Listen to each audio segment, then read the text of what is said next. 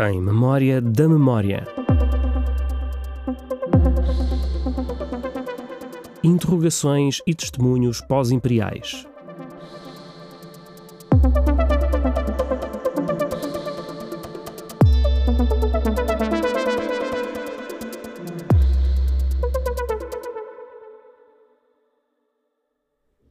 Memória da memória, hoje sentamo-nos com Amália Escriva. Amália Escriva pertence a uma família que viveu na Argélia durante várias gerações. A sua mãe, francesa metropolitana, residiu no território argelino mais de 10 anos e o seu pai nasceu lá, como grande parte da família paterna da geração anterior. As vidas de vários dos seus parentes, avós, pais, tios e tias, foram profundamente impactadas pela experiência da guerra e pelo processo de descolonização que se lhe seguiu. Muitos deles acabariam por abandonar o território um ano depois da independência nacional.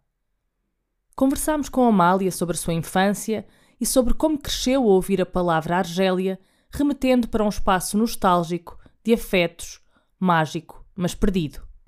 França, por sua vez, seria o lugar do frio, o lugar do abandono.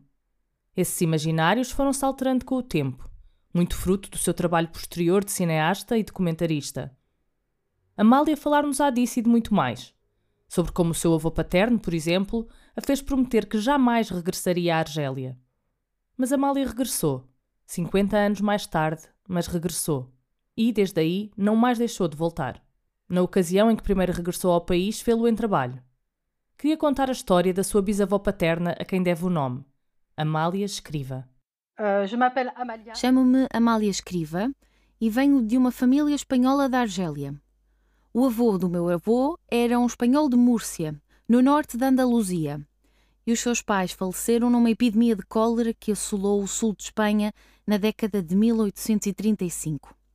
A sua tia tinha uma pequena fábrica de tabaco em Argel, e então este jovem órfão, de 16 anos, vindo de Múrcia, juntou-se à sua tia em Argel. E o que a memória da família me transmitiu foi que, ao início, ele comprou uma carroça e uns cavalos e foi o que se chamava na época um carroceiro. Ele precedia a construção da linha ferroviária que fazia Argel-Blida, transportando mercadorias para a construção dos caminhos de ferro. E certamente foi um bom empreendedor, pois dizem que começou com uma carroça e acabou com 49 carroças e mulas. Acabou por ir parar a Sidi Bel Abbès, ao sul de Orão.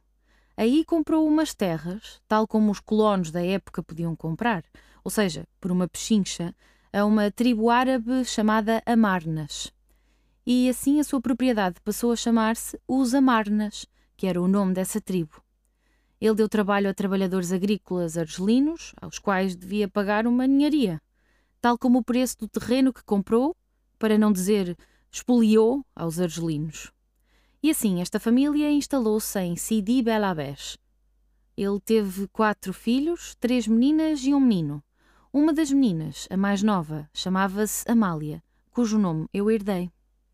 Amália Vilumbralés é a minha bisavó. E é uma história um tanto especial, pois diz-se que ela foi provavelmente fruto de um incesto entre o seu avô e a sua irmã mais velha. Mas isto é outra história. É uma história que pesou muito em mim e nessa herança. Amália casou-se com um jovem advogado de Argel chamado Rafael Escriva, o meu bisavô, que era um socialista radical judaizante, como se dizia na época, e era bófilo. Digamos que era um jovem de esquerda da época. Enquanto ela vinha de uma família muito burguesa, muito rica, muito conservadora. Esta família fizera fortuna com as vinhas, o trigo e também produzia esparto, que é uma erva com que se faz papel, e que exportavam para a Inglaterra, nomeadamente Edimburgo, na Escócia, para onde a minha falecida avó fazia viagens com as suas irmãs também frequentavam as termas de Vichy, ou seja, vejam bem o nível de vida destas pessoas tão abastadas. Por outro lado, Rafael Escriva, o meu bisavô, veio de uma família muito pobre. A mãe dele era provavelmente originária de Maiorca, mas não sabemos bem. E tinha chegado à Argélia logo no início da colonização. Ela era lavadeira. E ela também tem uma história muito especial, pois teve quatro filhos com um francês de Marselha chamado Caiole, que nunca reconheceu os quatro filhos. Assim, os filhos ficaram com o apelido da mãe, Escriva, Josefina Escriva. Rafael Escriva e Amália Vilumbralés, os meus bisavós, casaram-se. Rafael Escriva casou por dinheiro e assim conseguiu abrir o seu escritório de advocacia em Argel, com o dinheiro da mulher. Para ela foi um casamento que limpou um pouco a herança bastante duvidosa que ela tinha em Sidi Bel Abbès, que era uma pequena cidade provincial bastante remota nas décadas de 1870 a 1880. Estabeleceram-se em Argel e primeiro tiveram uma filha, a irmã mais velha do meu avô, e depois o meu avô. Infelizmente, a minha bisavó Amália suicidou-se aos 37 anos, provavelmente muito oprimida com esse drama familiar que carregava e com as infidelidades do marido. Enfim. Rafael tem uma história interessante, pelo que eu vou abrir aqui um parênteses. Houve várias revoltas na Argélia, mas houve uma revolta que foi a primeira revolta documentada com fotografias, em 1900. Foi a chamada Revolta de Marguerite, e o meu bisavô era muito próximo do mestre L'Admiral, que era um advogado antilhano que defendeu os insurgentes de Marguerite.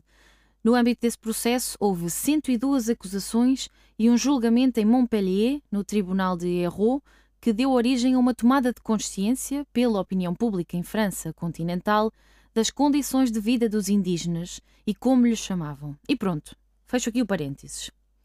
Então, o meu avô casou-se com a minha avó paterna, natural de Auvergne, na Haute-Loire, e conheceram-se através de um jornal para jovens mulheres chamado La Semaine de Suzette, onde a irmã mais velha do meu avô se correspondia com a irmã mais velha da minha avó. E num verão em que Rafael Escriva está de férias em França, eles foram ver a família da correspondente da Semaine de Suzette e viram-se lá vários anos seguidos e houve uma espécie de casamento arranjado entre o meu avô, um pied noir da Argélia, de famílias ricas, e a minha avó, de uma família de, da região de Haute-Loire, da pequena nobreza, mas rica, ainda que não tanto quanto a família argelina. E foi assim que a minha avó foi viver em Sidi Bel na propriedade chamada Usa Marnas. Foi aí que nasceu meu pai, assim como os seus cinco irmãos, uma família de seis rapazes. O meu avô queria uma menina para chamá-la Amália, já que a mãe dele falecera quando tinha sete anos. Mas pronto, ele teve seis rapazes. Então, na geração seguinte, eu é que me chamei Amália. O meu pai conheceu a minha mãe em Argel. Ela era bretã e ainda é. Está viva e tem 91 anos. A minha mãe estudou nas Irmãs Brancas em Argel. Estudou economia doméstica, como muitas raparigas da época. Uma das professoras, que viria a tornar-se a minha futura tia, convidou-a um domingo para almoçar em casa dela, em Argel, na Rua de na casa dos meus avós. E foi aí que ela conheceu o meu pai, e acho que se casaram dois anos depois. O meu irmão nasceu em 1958, em Hidra, em Argel. Eu devia ter nascido em Anaba, mas os meus pais estavam de férias com os pais da minha mãe, em Landerneau, no Finistère Norte, então nasci em Landerneau, mas voltei para a Argélia uma vez que naquela época os meus pais moravam lá. Em suma, cheguei à Argélia com um mês de idade e vivi lá até aos dois anos. Tenho poucas recordações da Argélia e apenas uma vaga lembrança. Por exemplo, um pedaço de tecido cor-de-rosa com fios prateados, que era o tecido do vestido da minha ama argelina, que se chamava Raira, e por quem tenho uma ternura infinita, mesmo que não me lembre dela. Mas já ouvi muito falar dela. Foi uma mulher que me carregou às costas num pano estilo africano durante toda a minha primeira infância. Cada vez que falo disto, emociono-me porque, eh, mesmo não conhecendo essa mulher, tenho a impressão de que ainda tenho muitos resquícios desses primeiros meses às costas da Reira. Voltando aos meus pais. Eu nasci em plena guerra da Argélia, na época do golpe dos generais Salin, Zeller, etc., que queriam derrubar de Gaulle. Foi o fim da Guerra da Argélia. Houve muitos assassinatos e sequestros.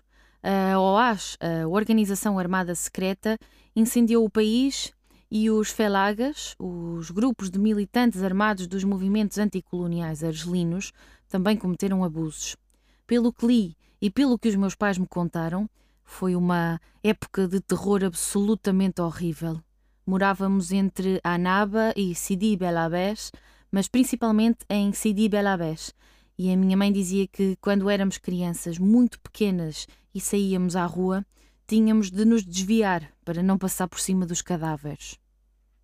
Todas estas memórias, ainda bem presentes, diz-nos Amália, transformam a Argélia numa espécie de espectro, um lugar que lhe foi de certo modo amputado, mas cuja presença sente de maneira muito intensa. J'aime bien le, de, de l'artiste. Gosto da expressão do artista Kader Atia, que diz que para ele a Argélia é como um membro fantasma. E tenho a impressão de que a Argélia, principalmente antes de lá voltar em 2015, era mesmo um membro fantasma. E a dor, o segredo, o silêncio, a dor dos meus pais era tão grande quanto a nossa. Essa memória herdada de várias gerações, eu carrego-a dentro de mim e sempre a carreguei dentro de mim. Era uma herança muito complicada de reivindicar quando era criança. Quando os meus avós chegaram da Argélia, compraram uma quinta em ruínas a 100 km de Paris. Toda a família estava completamente dispersa nos quatro cantos de França, porque esse é o drama dos Pieds Noirs. Ter perdido o que consideravam o seu país, mesmo que isto seja discutível. Quando há seis gerações de pessoas que viveram num país ainda é o seu país, mesmo que o sistema colonial deva, obviamente, ser denegrido. Essas pessoas chegaram à França e não conheciam ninguém em França. Houve uma ruptura das famílias. As pessoas perderam não só as suas casas, mas também os seus amigos, todo o seu tecido social e ficaram extremamente isoladas. Houve muitas depressões. Pessoas que passaram por momentos extremamente difíceis também perderam o emprego. E então, os meus avós compraram essa quinta em ruínas para que fosse um ponto de encontro para os seus seis filhos. Bem, para os seus cinco filhos, uma vez que um desapareceu na Argélia em abril de 1962. E foi assim que, quando eu era criança, íamos à casa dos meus avós, em Villers-Cotterêts, no norte de Paris, aos fins de semana, nas férias, nas interrupções escolares, nas férias de verão, e aí recriaram uma espécie de Argélia perdida, onde havia cuscuz, merguez, que é uma salsicha de carneiro, kémia, assim uma espécie de aperitivos, onde piadas sobre a Argélia, às vezes um pouco racistas. Quando eu era criança, Argélia era uma palavra complexa, porque sabíamos que havia perguntas que não podíamos fazer. Não falávamos da Guerra da Argélia, não podíamos falar do tio desaparecido porque toda a gente começava a chorar assim que falávamos disso. Portanto, não tínhamos o direito de expressar a nossa própria dor. A dor dos nossos pais era tão grande que nós só tínhamos o direito de ficar calados e de ouvir que a França era um país podre, um país de bastardos, que De Gaulle era um canalha. Olhem, vou contar uma anedota. Em casa dos meus avós não bebíamos a água da marca Evian por causa dos acordes de Evian. Portanto, a água de Evian era proibida à mesa. Amália Escriva escolheu revisitar estas memórias difíceis através do cinema. Em 1997, realizou um documentário intitulado Nos Fios de Prata dos Teus Vestidos, onde recolheu testemunhos de vários filhos e filhas de Pied Noir, nomeadamente dos seus primos e primas e irmãos e irmãs. Procurava perceber as teias do que significava crescer herdeiro e herdeira dessa experiência. Lembro-me de discussões memoráveis entre a geração dos meus avós e dos meus tios e a nossa geração. Éramos doze primos e primas, vivendo esta herança da Argélia, sendo filhos de Pied de Noir, de retornados da Argélia. E havia discussões muito, muito fortes em torno da colonização, do sistema colonial, dos méritos da nossa presença ou da presença da nossa família na Argélia. Eram momentos bastante intensos. E os nossos tios diziam-nos: Mas vocês não têm direito de falar, não sabem, não viveram lá. E as discussões eram muito violentas. O meu primeiro filme foi sobre a minha bisavó, cujo nome e apelido eu tenho. Durante anos questionei-me muito sobre essa mulher. Queria saber. Perguntei ao meu avô, à irmã do meu avô e por aí. Havia um mistério em torno da morte dela. Não se dizia que se tinha suicidado. Só soubemos muito, muito mais tarde, depois da morte do meu avô. E enfim, a Argélia era um país proibido. O nosso avô fez-nos jurar aos seus doze netos que nunca poríamos os pés na Argélia. Os meus pais diziam farão como quiserem quando crescerem, mas ainda assim havia esse tipo de promessa que pesava. Não fui à Argélia durante muito, muito tempo. Esperei até 2015. Mesmo assim, antes de lá ir, já fazia filmes sobre a Argélia, porque sou documentarista. Fiz um primeiro filme chamado Nos Fios de Prata dos Teus Vestidos, com base em arquivos de família, fotos, filmes em Super 8 do meu pai, meu pai era um cineasta amador muito bom e comprou uma câmara Super 8 em 1958, quando o meu irmão mais velho nasceu. Ele tinha percebido que a Argélia estava perdida, que se os franceses não mudassem de atitude teriam de sair. E por isso, ele filmou muito a Argélia, sabendo que provavelmente iria perder este país. As imagens são muito bonitas porque sentimos um homem muito apaixonado pela Argélia, que ele filma muito bem. E assim tenho a sorte de ter uma coleção de filmes Super 8, de várias horas, não sei, talvez tenha 70 horas de filmes do meu pai. Em 2015, o mais comovente para mim é que fui ao cemitério de Sidi Bel Abbès e há um túmulo dos Vilumbrales, um túmulo espanhol com colunas, pequenas estátuas, uma personagem que diz queda! no frontão do túmulo e vários nomes e há o nome de Amália Escriva, portanto, o meu nome e apelido neste túmulo na Argélia. Eu sabia que havia esse túmulo com esse nome, mas no dia em que me encontrei diante desse túmulo e desse nome, diante dos restos mortais da minha bisavó, cujo fantasma carrego nos ombros desde que nasci, foi extremamente perturbador. Depois disso, voltei cinco vezes à Argélia e tenho um projeto cinematográfico que ainda não consegui financiar por agora, que é de filmar os lugares onde a minha família morou, mas com as pessoas que aí moram hoje. Herdeira de uma história da violência e de muita dor, ao longo dos anos, Amália Escriva foi-se confrontando com algum atrito à partilha destas suas memórias pessoais e familiares, e isto causou-lhe uma certa sensação de solidão. C'est-à-dire que j'avais le sentiment. Tive a sensação de estar muito isolada nesse processo. O meu primeiro filme de que falei anteriormente, Nos Fios de Prata dos Teus Vestidos, foi exibido no Festival do Real, que é o grande festival de documentário francês. Mas mesmo assim, sempre tive muita dificuldade em produzir os meus filmes em torno dessa memória. Tinha a impressão de que eram gestos um tanto desesperados, que não serviam para nada tinha a sensação de não ser ouvida. E quando a Margarida Calafate Ribeiro e o António Pinto Ribeiro me contactaram depois de terem encontrado o título de um dos meus filmes no catálogo de um festival, eu, eu nem queria acreditar. Fiquei completamente atordoada e pensei para comigo: estes portugueses de Coimbra vêm a Paris para falar comigo sobre o que é mais importante para mim? Mas isto é um milagre. Em julho de 2022, Amália escreveria uma carta dirigida a Margarida Calafate Ribeiro e António Pinto Ribeiro, que generosamente partilhou comigo, onde lhes agradecia, afirmando que durante muito tempo tinha sentido que trabalhava num campo que não interessava a ninguém. O projeto Memoir tornar-se-ia um ponto de viragem nesse aspecto, e a cineasta conta-nos como ficou surpresa quando recebeu o primeiro contacto dos dois investigadores. Hoje, sente-se parte de uma comunidade de memória transnacional. O que foi fabuloso para mim, de todo esse trabalho que estão a fazer e que realmente saúdo do fundo do coração, porque acho que é um trabalho magnífico, que não tinha sido feito antes de pensarem nisso. E o que eu acho muito bonito é que não diz respeito apenas à Angola, mas também ao Congo belga e também à Argélia. E de repente põe as coisas em perspectiva de repente nós percebemos. Finalmente eu percebi até que ponto estas histórias foram partilhadas. Não era uma história estritamente francesa, mas europeia, colonial, pós-colonial, descolonial. Estamos diante de um leque de histórias, uma história riquíssima. Sentimos-nos menos isolados. E de repente pensei para comigo: mas temos o direito de reivindicar esta história.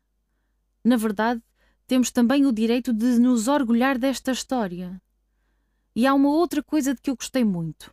Há um texto da Lisette Lombé, num dos vossos livros, onde ela diz: Para de calar o bico, que ressoa em mim. Eu tenho a sensação de me ter sujeitado, de ter tido vergonha desta história quando era pequena. E hoje posso dizer: Bom, sim, eu sou o fruto desta história colonial europeia. Hoje, a Argélia também é o meu país. Amália Escriva deixou a Argélia aos dois anos de idade e só regressou ao seu país 50 anos depois, em 2015, rompendo a promessa que tinha feito ao avô de nunca mais lá voltar. Em boa hora o fez. Depois dessa primeira visita, já voltou à Argélia muitas e muitas vezes.